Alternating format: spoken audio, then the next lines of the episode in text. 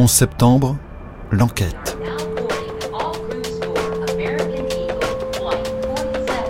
Un podcast original de France Inter. Mark, this is your mom. I love you, sweetie. Bye. Today we've had a national tragedy. Justice will be done. Il y a 20 ans, le 11 septembre 2001, un groupe de 19 hommes parvient à s'emparer de quatre avions de ligne aux États-Unis et à faire vaciller la première puissance mondiale. Ce jour-là, à New York, à Washington et à Shanksville, Pennsylvanie, il provoque la mort de 2977 personnes en blessant plus de 5000. Le nombre de victimes va presque doubler dans les deux décennies qui suivent.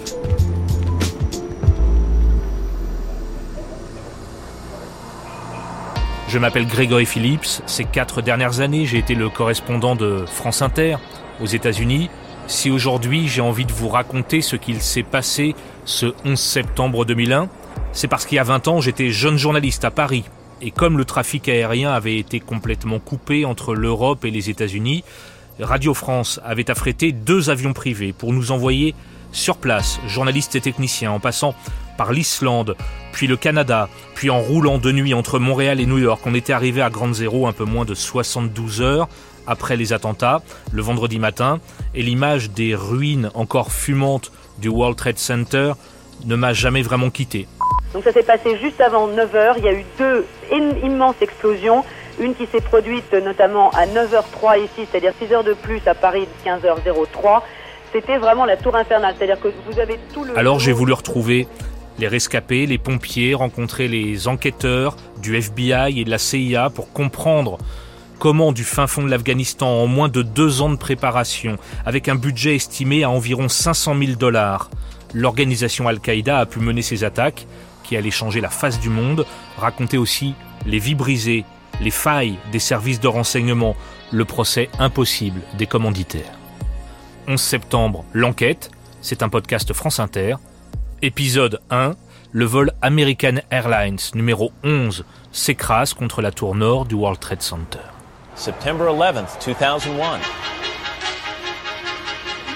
From NBC News, this is Today with Katie Couric. Ce mardi 11 septembre, c'est une belle matinée comme seul New York sans doute peut en offrir à cette saison. C'est encore un peu l'été, pas tout à fait l'automne. Sur les télés et les radios locales, les journaux du matin évoquent la météo, superbe, c'est vrai, et puis aussi les primaires démocrates qui vont désigner le futur maire de la ville. Ce matin-là, l'homme d'affaires français Bruno Délinger quitte son domicile de la 23e rue à New York, direction la pointe sud de Manhattan. Les bureaux de son entreprise, qu'il a créé quelques années plus tôt, sont situés au 47e étage de la tour nord du World Trade Center. C'est une petite société de conseil, mais le quadragénaire est particulièrement fier qu'elle soit installée là, dans cette tour, qui avec ses 110 étages, symbolise un peu la puissance et puis aussi euh, l'attractivité de la ville de New York. Là, je me mets devant la fenêtre et c'est un ciel euh, incomparable qui s'offre à moi, une vue incomparable tout le long de la vallée Hudson, jusqu'en haut de Manhattan et le George Washington Bridge. Le ciel est d'une pureté, d'une beauté, d'une intensité que je n'ai jamais retrouvée depuis. Et c'est une matinée que j'appelle euh, glorieuse, comme on dit en anglais.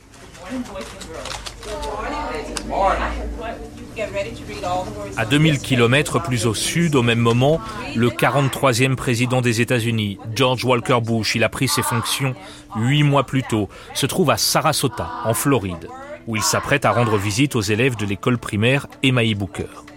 Ce 11 septembre 2001, le chef de cabinet de la Maison Blanche, celui qui par ses fonctions est en permanence aux côtés du président, s'appelle Andrew Card. Et évidemment, il l'accompagne en Floride. Je me suis levé très tôt, c'est ce que font généralement les chefs de cabinet. Je suis descendu voir les équipes déjà en place et celles en charge de la protection du président pour voir si tout allait bien. Puis je suis remonté voir le président, il s'était levé tôt et il portait sa tenue pour aller courir et je lui ai dit, quand vous reviendrez, le programme de la journée est assez léger, il y aura un briefing avec la CIA, puis nous irons à l'école Emma et Booker parler de votre sujet préféré, ne laissez aucun enfant sans éducation. Mais ce devrait être une journée simple. Andrew Card, le Chief of Staff du président Bush. On va évidemment le retrouver tout au long de ce podcast. Mais alors que l'homme d'affaires Bruno Délinger est en train de relever son courrier électronique dans son bureau vitré situé au 47e étage de la tour nord du World Trade Center, D'un seul coup, j'ai entendu le, le absolument surréaliste et inouï des réacteurs de l'avion. Donc j'ai levé la tête et l'avion était là. un Boeing 767 de la compagnie American Airlines, avec à son bord 81 passagers et 11 membres d'équipage, vient de percuter la tour nord entre les 93e et 99e étages. J'ai le son et l'image de l'avion très clairement en tête. Il est arrivé sur la façade où étaient les bureaux de mon entreprise. Euh, quelques dizaines d'étages au-dessus. Mais un avion, c'est immense, donc euh, euh, ça se remarque. Hein c'est tout simplement effrayant. C'est un mugissement, littéralement, qui vous arrive dessus. Et d'un seul coup, eh ben la vie a basculé dans un autre univers, enfin un univers de folie. Ça a frappé violemment. Et tout le monde a été stupéfait parce que devant nos yeux, l'ensemble de la façade s'est écroulé avec euh, tout ce que vous pouvez imaginer de débris, de, de on ne sait pas trop quoi, qui est passé devant nos yeux sidérés. Pendant ce temps-là, le pompier Joe Pfeiffer, qui est chef de bataillon à la caserne numéro 7 de Dwan Street, dans le sud de Manhattan, effectue avec ses hommes une mission de routine dans le quartier du Lower East Side. On est à quelques blocs seulement des tours jumelles. À 8h46 ce matin-là, nous avons entendu un grand bruit d'un avion qui arrivait au-dessus de nous. Et on n'entend jamais d'avion à Manhattan parce qu'il y a des immeubles très hauts. Et nous avons entendu cet avion juste là, à basse altitude. Je pouvais même lire American Airlines sur le fuselage. Et nous regardions cet avion de ligne passer très vite, puis il a disparu derrière de grands immeubles. Puis j'ai vu l'avion se diriger et s'écraser sur le World Trade Center.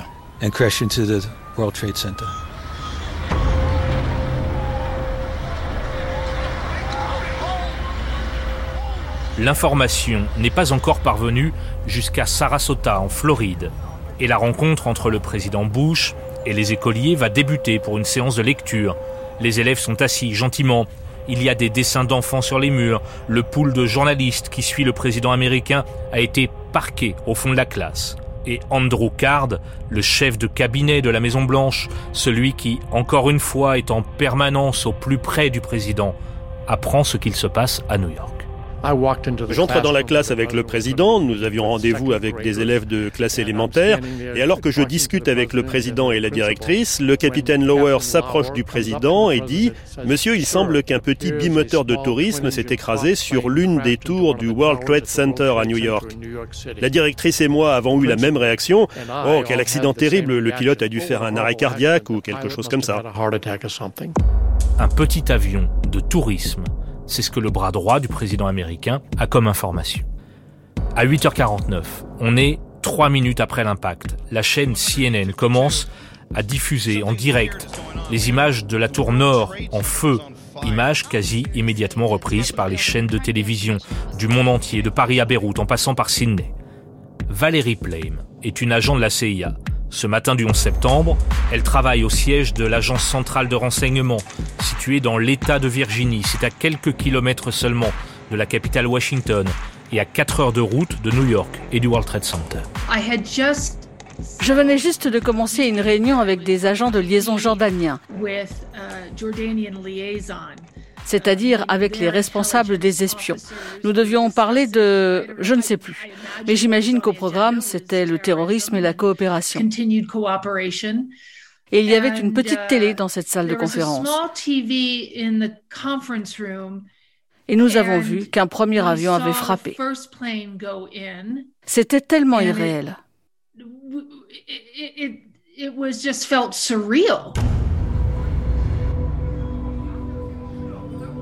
Le World Trade Center, c'est un ensemble de sept tours, dont les plus grandes, les tours jumelles, culminent à 415 mètres de haut. Le complexe a été inauguré en 1973. Il comporte aussi en sous-sol une station de métro, un centre commercial, un restaurant au sommet, le Windows on the World. Ce matin-là, selon le rapport de la commission d'enquête du Congrès américain, qui sera publié en 2004 et qui sera l'une de mes sources pour les éléments les plus factuels, entre 16 400 et 18 000 personnes se trouvent à l'intérieur des bâtiments. Alors, quand le Boeing percute la tour nord, les occupants de la tour jumelle, à quelques mètres, sont les témoins directs de la catastrophe. Brian Clark disposait d'un bureau au 84e étage de cette tour sud. Et à 8h46, il y a eu cet énorme boum boum, une double explosion.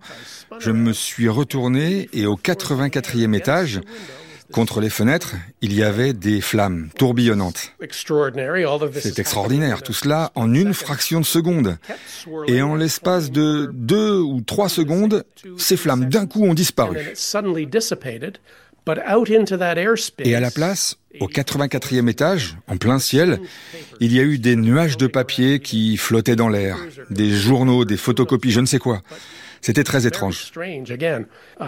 J'ai dit à tous ceux qui étaient là, allez dans le couloir central et attendez les instructions.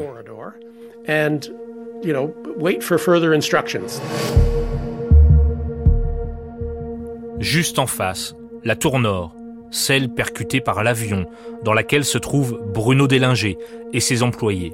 Elle commence à balancer dangereusement. Et puis d'un seul coup, la tour s'est mise à, vibrer et puis à tanguer. Et ce mouvement de tangage, ça, c'est quelque chose d'inoubliable parce qu'on avait l'habitude du bâtiment qui tanguait quand il y avait du vent.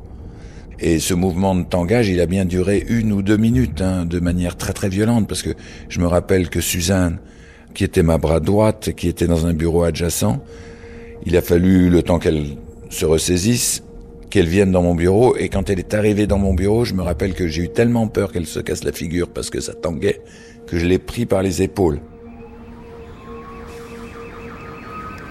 Le chef des pompiers, Joe Pfeiffer, et son unité sont les premiers secours à arriver au World Trade Center. Et parce qu'à ce moment-là, les communications radio fonctionnent encore très vite, elles ne passeront plus, Pfeiffer appelle du renfort. Le haut de la tour est en feu. Les premiers hommes s'engagent dans l'escalier B de cette tour nord, avec sur le dos un équipement pour chaque pompier qui pèse près de 45 kilos. Les 99 ascenseurs du bâtiment ont été paralysés par le choc de l'avion. Ils savaient que c'était l'incendie le plus dangereux de leur vie. Et ils ont pris la décision d'y aller. Et je leur ai dit, je veux que vous montiez, évacuez l'immeuble. Et ensuite, nous tenterons de sauver ceux qui n'ont pas pu sortir ceux qui étaient coincés.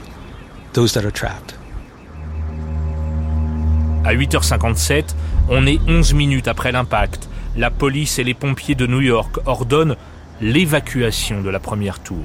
Et c'est donc par les escaliers que Bruno Délinger quitte le 47e étage et commence à descendre. Il devait bah, falloir bien plus d'une minute pour descendre un étage. Une, voire deux minutes. Il y avait trois flux il y avait le flux des gens qui évacuaient, il y avait le flux des gens qui montaient, et donc déjà il y avait déjà beaucoup beaucoup de personnel de sécurité qui montait, et le flux des gens qui descendaient en urgence des étages supérieurs, et qui descendaient, ils avaient plus de peau, ils avaient plus de cheveux, ils avaient plus rien, ils étaient évacués en urgence. Moi je me suis rangé sagement dans ma file de descente. Et aux alentours du 42e étage, je pense, quelque chose comme ça, très rapidement, j'ai croisé un pompier. Ce pompier, je m'en souviens, parce qu'il avait l'air épuisé déjà. Déjà, il y avait une chaleur terrible, euh, il y avait les feux aux étages supérieurs, et il y avait des gens qui étaient déjà torse nus. Il y avait la lumière des stroboscopes partout et cette sirène lancinante avec les stroboscopes. Mais personne n'a paniqué. Et puis ensuite, on arrivait jusqu'au lobby. C'était dévasté. Il n'y avait plus une vitre debout. Tout était en verre là-dedans. Donc tout était explosé. Il y avait des pompiers partout. C'était le chaos. Ensuite, on s'est engouffré. On nous a demandé de, ressortir par le centre commercial, donc en souterrain. Puis il y avait un escalier qui nous permet de ressortir à la surface, un escalier mécanique. Donc on l'a emprunté. En haut de cet escalator, il y avait un gardien du World Trade Center qui hurlait. Sortez, sortez, sortez, sortez, sortez d'urgence. Ça va s'écrouler. Effectivement, je suis arrivé dans la rue et je me suis retourné. Et là, j'ai découvert l'ampleur de la catastrophe. Parce que j'ai vu ma tour, c'était ma tour, hein. la tour numéro 1 avec cette antenne. Et le feu, cette couronne de feu très sombre d'un orange presque pourpre d'une certaine manière. Et j'ai compris la gravité de ce qui se passait.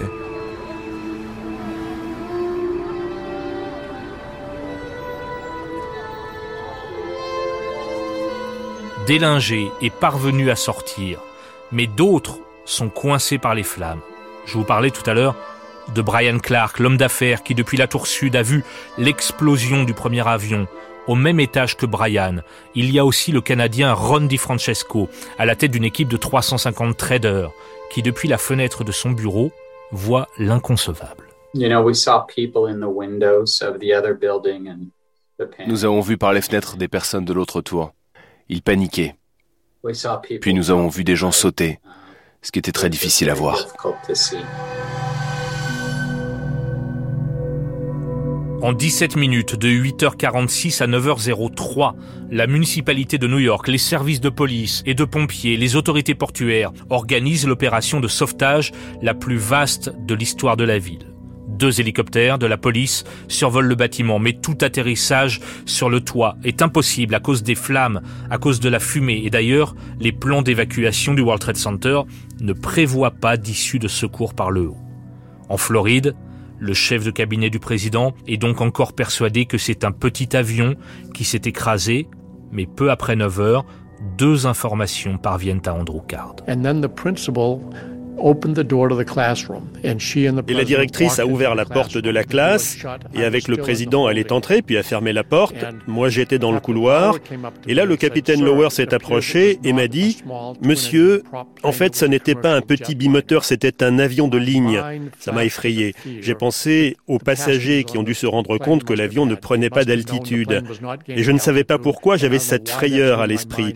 Ça n'a duré qu'une seconde parce que le capitaine Lower est revenu vers moi et m'a dit Oh mon Dieu, un autre avion a frappé l'autre tour du World Trade Center.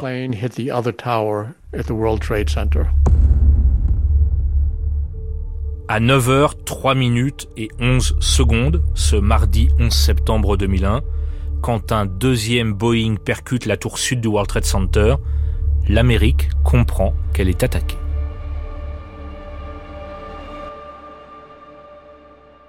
11 septembre, l'enquête, un podcast original de France Inter.